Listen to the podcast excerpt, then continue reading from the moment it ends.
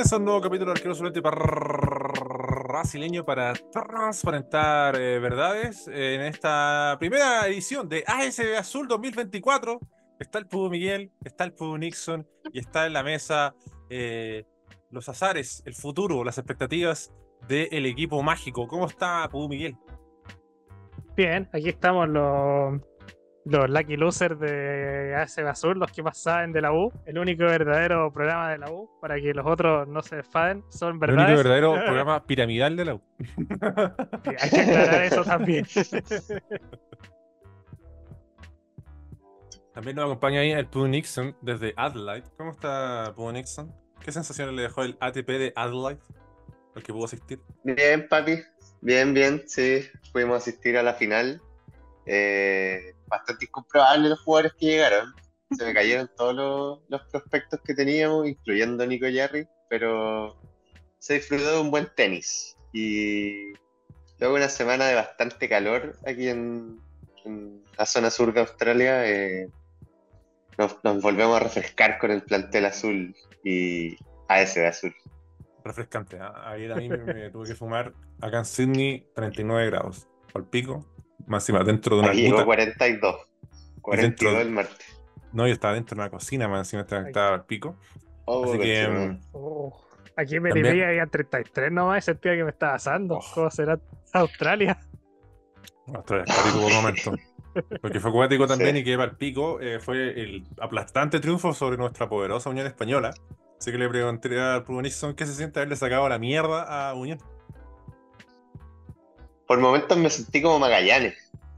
Eh, completamente al, equipo más grande de Colonias. Eh, no, no, buena, buena presentación de la U. Eh, eh, Gustavo Álvarez por momentos me pareció un poco osado diciendo que la mano se iba a notar en el primer partido. Eh, que jugaba con Unión. Para los pies. Dijo Unión, ¿qué refuerzos tiene? Ah, listo. Se va a notar la mano, cabrón. Choco Ponce el cara de verga, Chocoponce, ándate, Chocoponce, ándate. Basta. Yo le quiero preguntar a usted, Juan, si eh, Miguel Ponce o Pellicer. Pellicer, forever. Prefiero Pellicer. Por último, culiado. No, Chocoponce, esa barba culiada indecente, weón. Y todas las fotos sale con cara de verga. Está como con caña todos los días el Choco Ponce. Sí, weón, cero audacia, weón. Es como ver a Luigi dirigiendo la weá ordinaria. Eh, para los que no saben quién es Luigi, vayan a Patreon, ¿eh? a veces cantó en Caso Chile. Pero no una mierda. Además, puta, uno es, es como cuando un, compañero le saca la chucha a uno en el colegio. Y uno dice, no, si no me sacó tal la chucha, dice, no, si jugó el tercer arquero, pero igual te metieron cuatro goles, po. Entonces, no sé, me acuerdo cuando me peleé con mi amigo Martín y, y, nos pegamos, y igual no me sacó la chucha. Bueno, ya empecé, ¿viste? Puta, pero me da guay que el me pegó mejor, mejores combos que yo a él, pues, y era más grande y más alto. Y ahí, el momento de la pelea llegó un momento decadente en que yo. En que el me decía, ya paremos, Juan, si ya te saqué la de Chitumares. Y yo, como trataba de seguir pegándole, le pegaba igual, pero no, nunca lo, no lo dejé sangrando como me dejó sangrando a mí. Entonces, no, la U, me sacó la chucha. Y a mí me, se me quedó sangrando los hocico en esa pelea. Y aquí, puta, la U,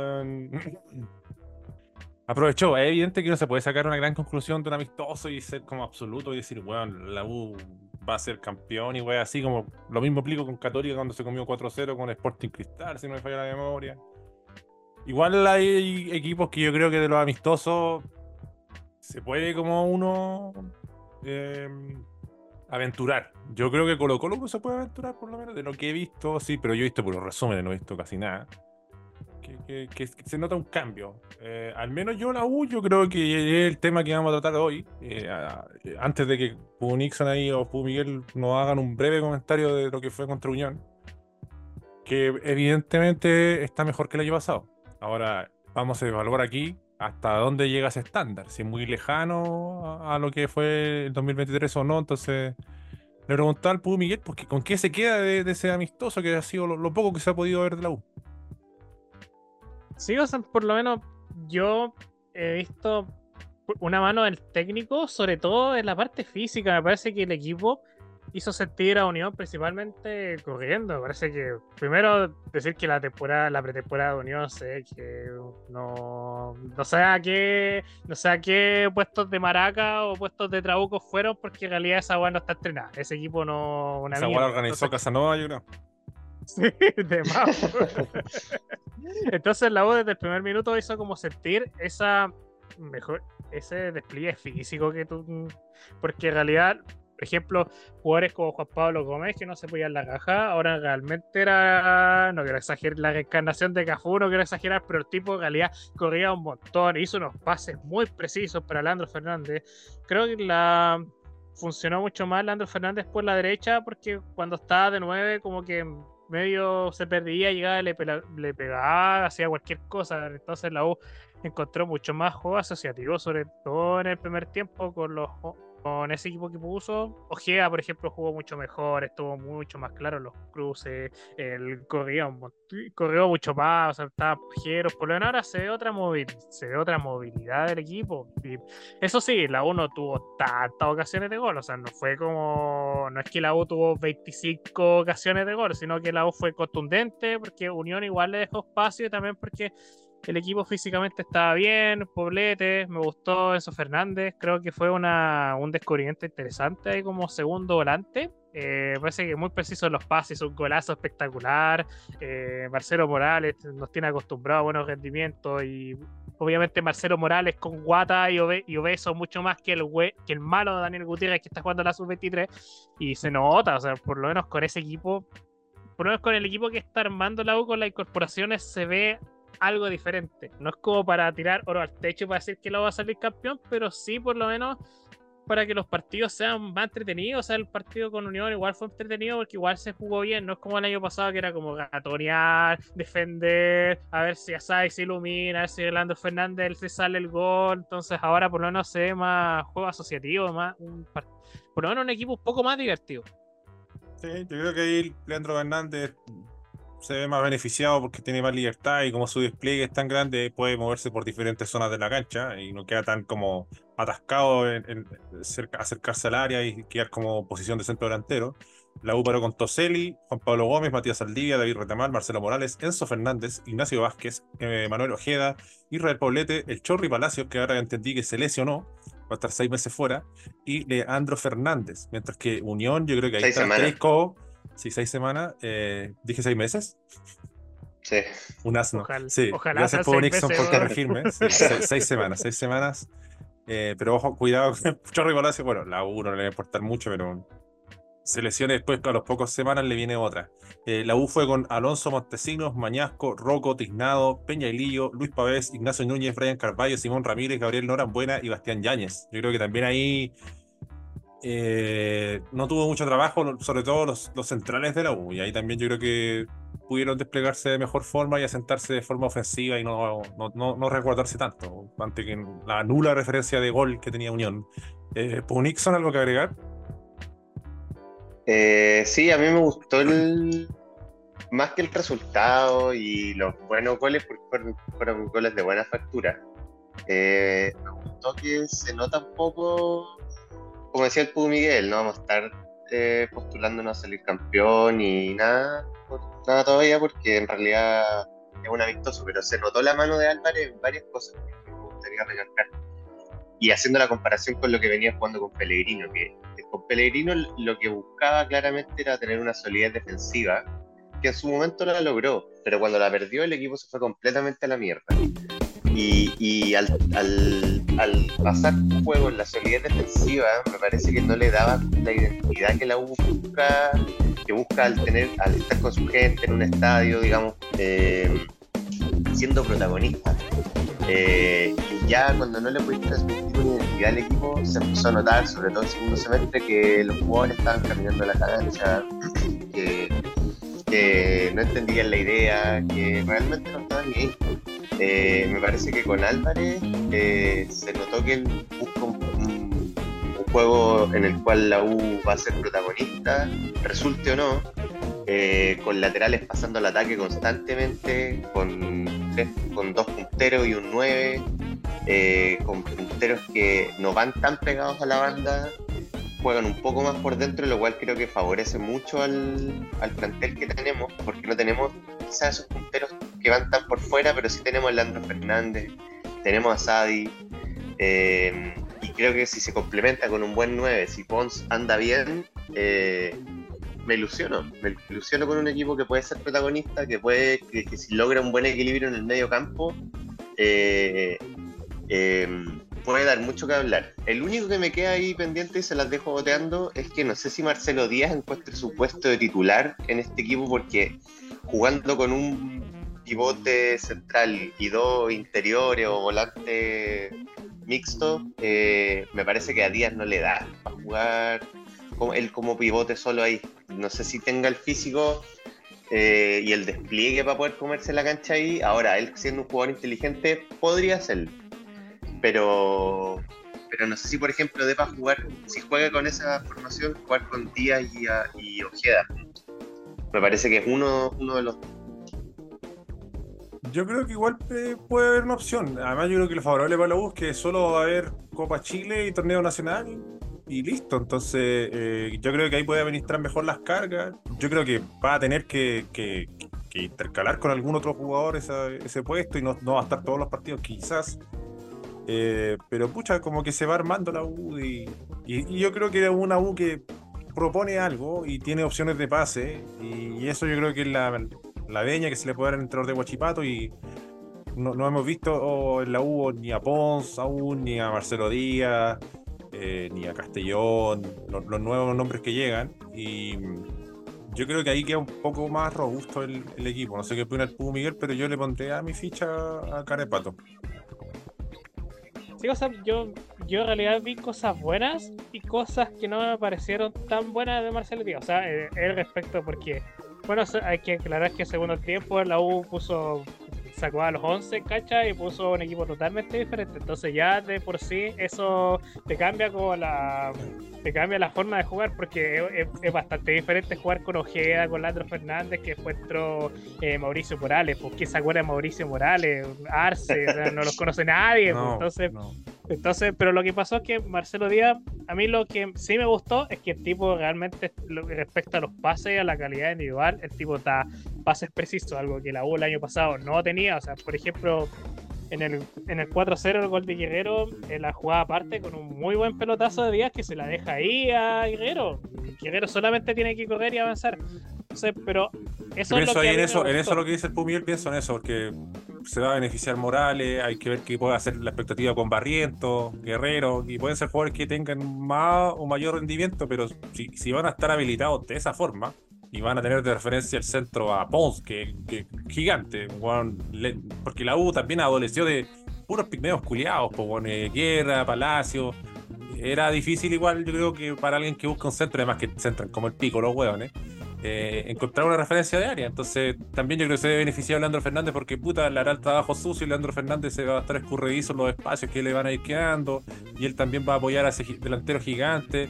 Eh, yo creo que gran, bueno, gran parte del futuro de la U si Ponzo no va a funcionar. Y yo creo que el buen pie empezar a, a- a evaluar este equipo. O sea, de, de Campos a Toselli, a Toselli junto a Castellón, yo creo que hay un upgrade claro en la U. Sí, sobre todo por cómo venía jugando Campo. Campo no da seguridad de nada y me parece que Castellón es mucho que Campo. Hoy Sí, por sea, Ca- Campo era por mucho momento una moneda al aire y bueno, Castellón tiene mucha más experiencia. Eh, a mí me parece que Castellón llega en un buen momento para atajar en la U y yo al menos le tengo mucha fe. Sí, Castellón anda bien. O sea, lo- la gracia, por ejemplo, entre Castellón y Toselli, lo que pasa es que Toselli es mucho más regular, es un poco menos condoriento, pero Castellón llega más a las pelotas imposibles. Y lo, lo otro es que tampoco pudimos ver tanto a Toselli y a Castellón porque en realidad Unión no pateó el arco. Y la única vez que, por ejemplo, recuerdo un centro que tiene Unión y la y, y Castellón se le escapa la pelota de un centro llovido, po, yo, yo pensé, dije, conche su madre. Se le, se le escapó la pelota por la única vez que llegó Unión en un centro y se le escapa la pelota. Entonces, eso como que digo, puta, ¿por qué nos pasa esto a nosotros? Sí, pues hay que ver qué pasa con el partido con Católica. Uh, se perdió el audio con el Pudo Miguel. No, no, no. Ahí No, está. estamos.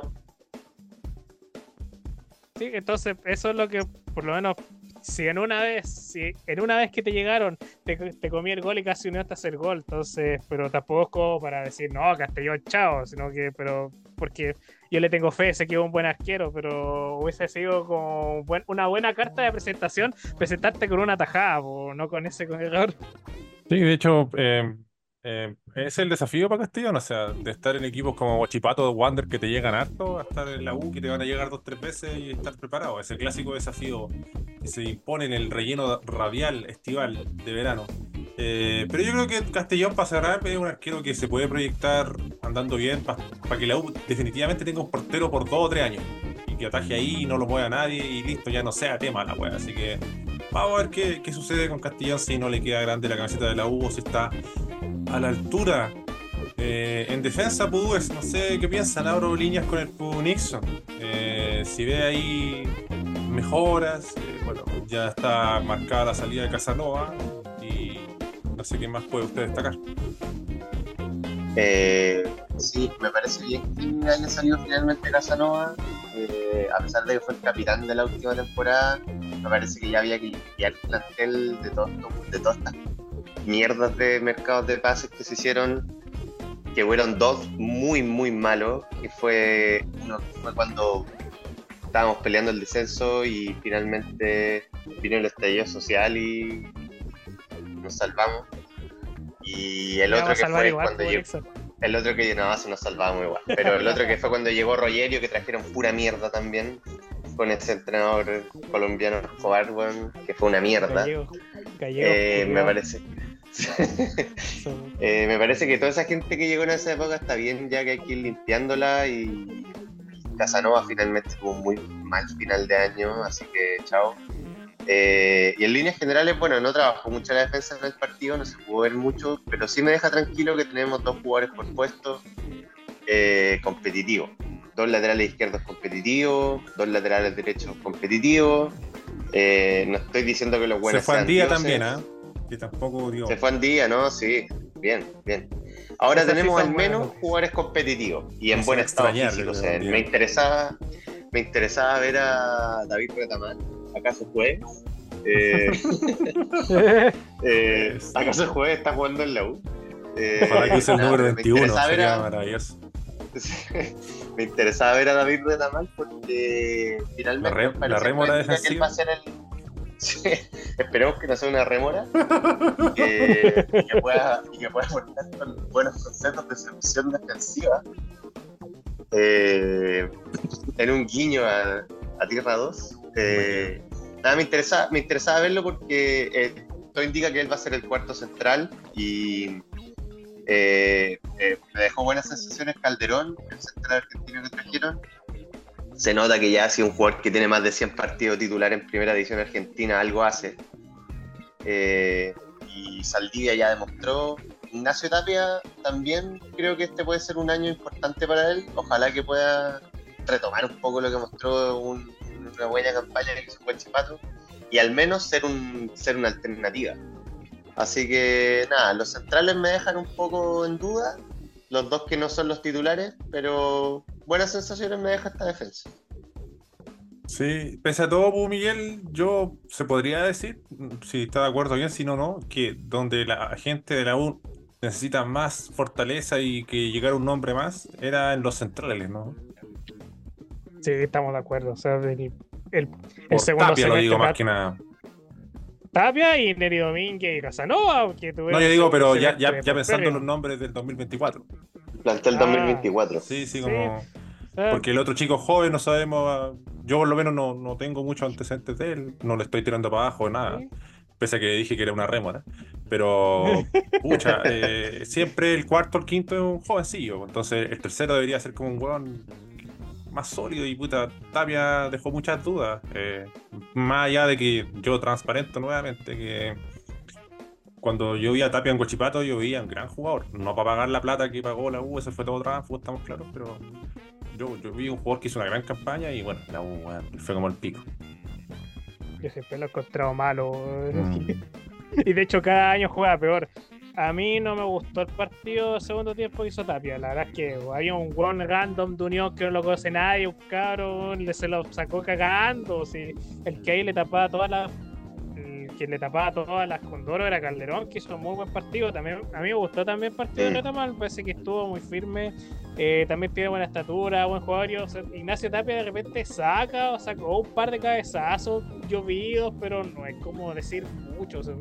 Y aparte el equipo preocupa de... el equipo de la U estaba súper defensivo el segundo tiempo porque no salía tanto, entonces había harta gente como para que no se viera tan expuesto, pero a mí Ignacio Tapio, un tipo que ya eh, no sé, hubiese preferido a Andía que se quede que ese malo de Ignacio Tapia, pero estoy mm. tranquilo que por lo menos hay tres centrales que sí son de mi agrado. No sé que Saldía es un partidazo, Calderón, pues está creo que se nota que es un buen defensor, o sea, es aguerrido, las corre todas, tapa tapa la, por ejemplo, de repente habían pelotas divididas y él iba a hacer siempre las coberturas, entonces me parece que por ahí está sólido, pero yo aún no estoy convencido con que Ignacio Tapia y ojalá no le den ni un minuto a ese buen malo. A, mí me preocupa y tú, Miguel, puede confirmar esto que, que viste harto Guachipato el año pasado el, para el juego de Álvarez, que le gusta jugar con los centrales bien adelantados, necesitáis gente rabia. Ignacio Tapia es bastante lento. Lo pueden pillar, pero fácilmente con pelotazo y es peligroso igual. Si, si Gustavo Álvarez va a querer seguir jugando con los centrales parado en la mitad de la cancha, me parece que Ignacio Tapia no es, no el hombre. es mucho para eso. Yo también mm, para lo de la defensa, diría, Barrientos no es un jugador de todo mi pleno gusto, pero creo que lo positivo que él tiene que es muy participativo. Él, no se esconde, pide y puta, desborda harto, no marca nada quizás, pero intenta intenta gambetear. El compadre, el compadre que llegó a Higgins, Ormazábal. Ormazábal, Ormazábal. de ese multiverso de hueones que jugaban en La Serena y que nadie sabía si era lateral, volante, extremo. Estaban ahí pululando. Yo creo que ahí el, el, hombrón, ante cierta tibieza que ha mostrado Gómez, eh, al menos podría apurarlo un poco. Porque un día realmente nada. Y bueno, en honor al tiempo hay que pasar al medio campo, pues. No, estar hablando de Ignacio Tapia 10 minutos. Eh, ¿Qué, decir del medio campo? Ahí donde evidentemente el nombre que más resuena es Marcelo Díaz por, todo lo hecho con la camiseta azul. Un Nixon, dímelo. Eh, yo creo que el medio campo va a depender de la flexibilidad que quiera mostrar Gustavo Álvarez con el esquema, porque si quiere jugar con dos pivotes y uno más ofensivo, me parece que está cantado que juegue Díaz y Ojeda titulares. Y de, recambio tener a Cordero, tener a. Y uno que juegue un poco más, que puede ser Mateo. Eh, en, el ofensivo podría ser o Asadio o Fuente Alba, pero si va a seguir jugando con un pivote y dos mixtos, me parece que yo creo que lo más interesante sería ver a quizás a Ojeda, eh, y Sepúlveda. Me interesa lo que me, llama la atención y me interesa lo que podría llegar a ser Sepúlveda si es que muestra buen fútbol. Pero en líneas generales me parece que mira, no tienen, no tienen ni un, digamos, crack o alguien que vaya a robarse la película en el medio campo, pero me parece un medio campo bastante completo y, y, no veo muertos ahí, digamos que, no sé, pues, como se vieron en años anteriores, Seymour, Brun, eh, y cuántos juegan más malos ahí también, Jimmy Martínez, que tú sabes que podían arruinar un partido. Eh, parece que el Cordero quizás es lo más bajito, pero podría firmarse. Eh, le tengo fe a espero que Mateo no se lesione tanto. Si Mateo anda bien físicamente, pues me parece que es titular. Eh, esperemos que Ojeda también recupere el nivel, pero en líneas generales me parece que tiene dos por puesto y un poco más también, que debería ser suficiente para, para un equipo competitivo. Huyemos un poco, ¿Qué dupla se va a afianzar? Yo creo que va a terminar jugando el Carepato con Fuente Alba. Esa va a ser la pareja. Delante de los centrales. ¿Qué dice el Pudo Miguel? Que hay hartas fórmulas. Sí, aparte la gracia de ahora es que hay competencia. O sea, el año pasado la única que funcionó era Mateo Poblete. Y no tenía, todos los mm. demás eran un cacho culiado. Y era un funcionamiento plano también, digamos, ¿no? Sí, Dependía mucho de que Sí. si Poblete se inspiraba y hacía hacer ruleta y weas raras cada tres partidos. Entonces, ¿qué- Claro, qué- qué y Mateo que no te da, Mateo no te da más de tres partidos seguidos. entonces, No, muy poca actitud y personalidad de Mateo la verdad, muy al debe en ese aspecto porque Newell's la hizo toda. Y no sé, pues Miguel, juguemos un rato. A ver quién, quién de esos qué, qué dos hombres ve ahí en el equipo Yo laico. creo que va a ju- Yo creo, o sea, de partida decir que yo creo que Gustavo Álvarez va a ver a quién juega, quién está mejor en la semana. Me parece que por lo menos ahora tiene alternativas, pero yo creo que va a jugar Ojeda, Poblete y un sub-21, que podría ser Cordero Enzo Fernández. Yo creo que por ahí va. Se ganó el Alba voto por sub-21, Lorenzo ¿no? Fernández.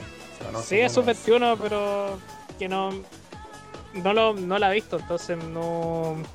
Como está en el sub-23, no sé si realmente Claro. él se va como a ganar el puesto. Yo creo que va a partir desde atrás, pues, pero como que por ahí va.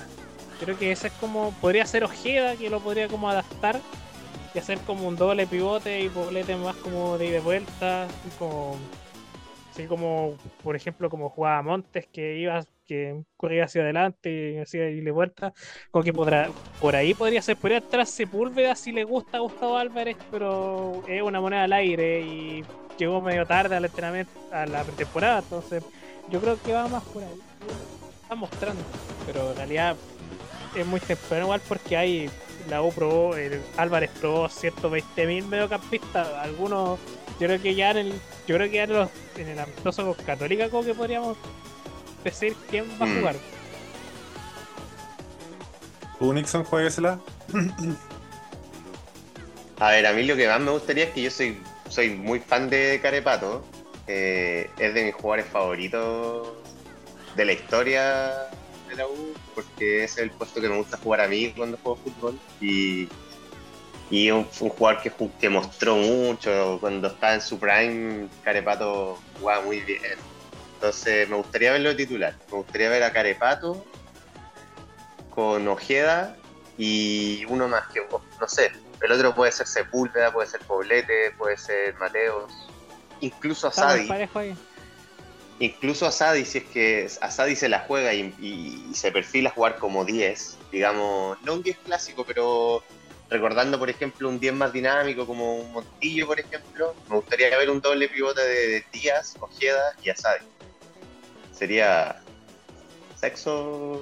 Ahí están las fórmulas y los, los expectativas que tenemos de la U en el medio campo. Pasemos a la delantera eh, para ir cerrando ya este balance, cuando nos van quedando nueve minutos de este capítulo eh, crujiente de AS Azul, refrescante en el verano. Eh, y no sé qué, qué se puede comentar ahí, Pudo Miguel, la nueva ofensiva azul.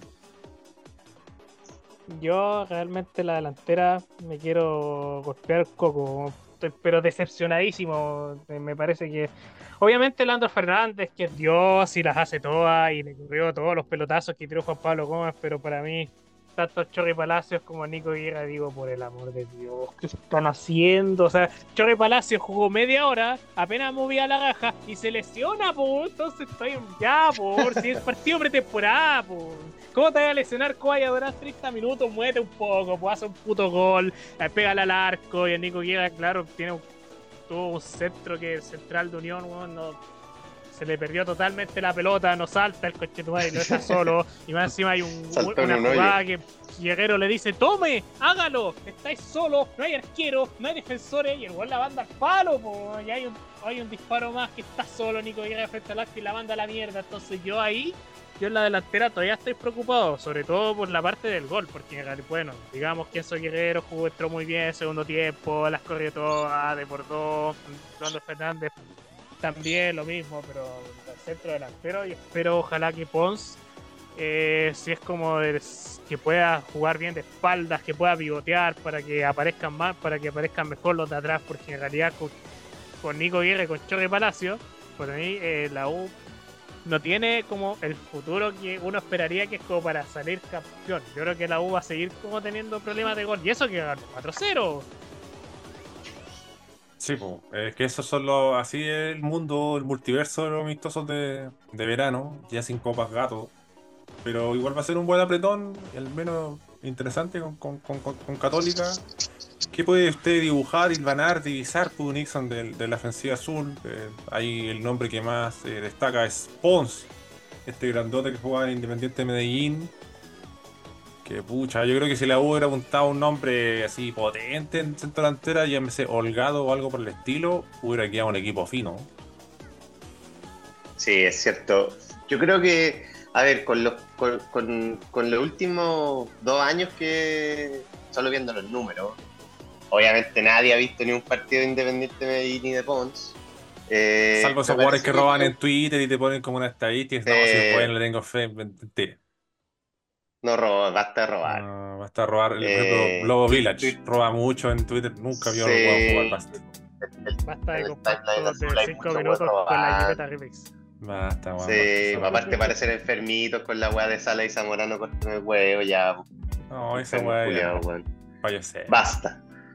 Eh, nada, Pons, puta, yo creo que puede ser un jugador que para la Liga Chilena puede andar muy bien. Eh, espero que no, que no defraude. Tampoco espero que el weón se convierta, weón, no sé, en un palo de Olivera o en un jugador, eh, digamos, que vaya a ser recordado. Esperemos que sí, pero me parece que, mira, para las opciones que teníamos y como está el mercado, no es malo. Eh, lo que sí me preocupa un poco más son, son las variantes que tenemos. Chorri Palacio, hijo de puta, la hizo el culeado porque ya estaban buscándole el club por todos lados y ahora que lesionado nadie lo va a querer. O sea, tener que quedar tu madre. Ya no, no hay cómo deshacerse de ese culeado, pues, weón. Es un Eh, virus ese culiao. Es un virus, weón. Y entre él Antes y era el Nico virus Guerra, Díaz weón, y ahora el virus Chorri Palacio. Y ahí tenemos dos nueves que hay- habría que deshacerse de uno finalmente, si. Pero porque para eso te quedáis con el one que es el sub-21, que es Muñoz, si no me equivoco. El Muñoz. Y ya listo, y con eso ya está. y, o sea, uno de los dos. Pero lamentablemente hay que quedarse con esos dos zánganos culiados. Eh, por fuera va a jugar probablemente Leandro Fernández. Me parece que Asadi, aunque me gustaría que lo que fuera más medio campo, me parece que va a ser parte de los delanteros este año. Y yo creo que, idealmente, yo creo que la idea es jugar con Fernández, Pons y van a estar peleando ahí un puesto guerrero con Asadi. Me parece que es lo más lógico. Renato Huerta, ojalá que pueda eh, subir su nivel un poco. Me parece que tiene talento, pero aún no ha demostrado lo suficiente para, para ser una alternativa confiable. Y hasta ahí, me parece que la delantera queda al debe porque no tenemos, digamos, dos por puesto así fijo que tú digas, "Ay, ya, vamos a andar bien. Sí, no, ahí, pucha. Eh, no- bueno, no creo que la U ya se siga moviendo en el mercado para reforzar la delantera. No, yo creo, yo creo que está cerrado ya el mercado de la U. No, no hay una esperanza de alerta de rapero Ronnie, Ronnie Fernández. Ha sido uno de los rellenos máximos de ASBS. Sí. O sea, yo creo que la- yo creo que de la delantera de la U, yo creo que es la más fija. Yo creo que sí o sí va a jugar Landro Fernández, Guerrero y sería Guerra o Pons. O sea, y ahí no hay como alternativas. O sea, son esos tres, porque en realidad Renato Huerta no está a la altura. Entró un cabrito que se llamaba Vázquez, parece que ya no es malo, pero le falta demasiado. o sea, no... Y la U tampoco ficha mucho. Se le fue Franco Lobo, olvidable absolutamente. A nadie le importa Franco Lobo. Entonces, yo creo que ahí la U, por lo menos, me gustaría que trajera un puntero izquierdo. Eso es como lo que más necesita, más que esa sobrepoblación de volantes. Un, extremo necesita la U. Otro central me gustaría para sacar a Tapia, pero no puedo pedir Sí. Yo creo que al final conseguimos Sí. todo que lo primordial es un central más. Y puta, estaría bien un Mm. puntero. Ya no, quizás no de gran calidad, pero para completar el plantel, para hacer fondo de armario. Uno de esos hueones que juega de puntero en Magallanes, por ejemplo. Thomas Jones, uno de esos hueones, Vicuña. Una cosa así, por decir un nombre. El, ¿no? el tema es que el tema es que los traí después, por ejemplo, son más que Renato Huerta, son Sí, más que Asadi jugando Renato Huerta es muy malo. Renato Huerta hace falla Pero- goles. de- Renato Huerta falla goles desde candongazo al micrófono. O sea, el weón no le hace gol a nadie. Es un antigol absolutamente. Y, No, Gusto, ¿cómo No, yo contra sé, pero le, le- le daría tiraje y oportunidad a Huerta o como es alguien de la casa, a ver qué pasa. Como una última oportunidad. Mm. Si la cosa no es tenerlo hasta el infinito como Franco Lobos, que puta Franco ya no dio, chao. Ándate a jugar de No, pues, ¿cachai? Traes Eso- hueones malos y los tenéis cinco años en el plantel, entonces Sí. para hacer esa weá mejor me quedo con los hueones malos que tenemos, por último son de la casa. Para que no llegue, no sé, un- bueno, ahí Guerrero, yo creo que va, va a pesar mucho lo que puede hacer Guerrero. Ojo con el, puta, me enredo los nombres. Ormazábal, el Wando Higgins, que también puede jugarte puntero. Quizás en eso Ormazábal- pensando. Y también, bueno, la, la billetera de Azul Azul es más apretada que la chucha y Clark y todos esos jugadores no se van a inmolar gastando plata tampoco. sin- ¿Para qué vamos a vender? No, pero mira, pensando en que quizás eh, con esto nos da para hacer una primera rueda decente, en la segunda rueda podría haber un refuerzo ahí más calado. Sí, sí, ¿por qué no? Yo elijo Bueno, creer. Sí, sí, eh, sí. el señor Elijo Clark eh, me genera hartas dudas, la verdad, así que hemos completado un urgente capítulo de ASB Azul. Va quedando 1 minuto 39 segundos. Eh, Pudúes, eh, palabras al cierre, comentarios, algo que se les quede en el tintero. Sí, por lo menos- Eh, Por lo menos yo para decir respecto a lo, mi esperanza respecto al año, o sea, los años, los años anteriores yo siempre he dicho, no, este equipo va a dar pena va a pelear el descenso, pero ahora sí tengo como una sensación diferente, por lo menos para estar en puestos de Copa Libertadores. O sea, eso es lo que yo quiero y eso es lo que yo creo Mm. con lo que he visto. Eso se le puede pedir a este plantel, ¿no? Sí, Está Sí, dentro de los creo tres primeros. sí, Sí, por lo menos. sí. Cuatro primeros que sea. Yo le he tirado hartos centros a Gustavo Álvarez, no, no puedo, no puedo decir que no, tengo Y que por ser Copa Chile. con lo que he dicho. Así que Yo le tengo fe a Álvarez también y espero que se forme una interesante competencia ahí con Colo Colo y Católica. Me parece que hay buenos planteles. Me parece que la U va a tener que ir más por el lado de tener cracks y desequilibrantes, tener un funcionamiento de equipo, que es lo que debería entregarnos Gustavo Álvarez. Así que esperemos que sea un buen 2004 para todo el pueblo azul y a todos los oyentes de ASB Azul. Momento de gritar incoherencias. ¡Sexo! deja cobrar sueldo, Chorri Palacio, weón. Ándate, Palacio, te tu madre, weón. weón. Mate. Unión Española Deja- comprar a Deja Palacios. ajustarte con Mateo, weón. ¿A qué hospital van? Vayan una weá decente, malos culiados. Usen. Puente Alba, selección. Ñublense va a salir campeón, weón. Ñublense, ojo. Zapata, Dios de cacao.